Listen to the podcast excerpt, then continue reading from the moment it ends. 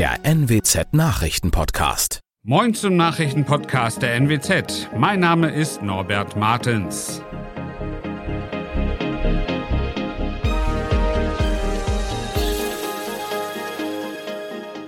Und das sind unsere regionalen Nachrichten. 4000 Menschen werden bei einer Bombenentschärfung in Oldenburg in Sicherheit gebracht. Hafenarbeiter streiken im Nordwesten und ein Exhibitionist wird in Wildeshausen vom Opfer fotografiert und von der Polizei gefasst. Sprengstoffexperten haben auf dem Gelände des ehemaligen Fliegerhorsts in Oldenburg eine Bombe aus dem Zweiten Weltkrieg entschärft. Die Arbeiten verliefen problemlos und wurden am Donnerstag gegen 13.30 Uhr beendet, wie die Stadt Oldenburg mitteilte. Der Fundort befand sich auf dem früheren Militärareal in der Nähe des Towers. Für die Entschärfung musste das Gelände in einem Radius von 1000 Metern evakuiert werden. Etwa 4000 Menschen mussten den Bereich verlassen. Der Sprengsatz war bei Bodensondierungen entdeckt worden.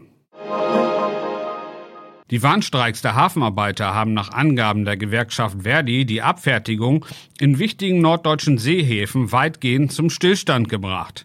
Insgesamt legten in Häfen in Niedersachsen und Bremen rund 1600 Beschäftigte die Arbeit nieder.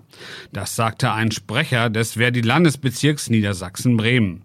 Zuvor war es dem Zentralverband der deutschen Seehafenbetriebe ZDS und Verdi auch in einer siebten Verhandlungsrunde nicht gelungen, einen Tarifkompromiss zu erzielen. Die Warnstreiks hatten mit der Frühschicht am Donnerstagmorgen begonnen und sollen über zwei Tage bis zum Samstagmorgen dauern. Auch die Häfen in Emden, Wilhelmshaven, Brake und Bremen sind betroffen.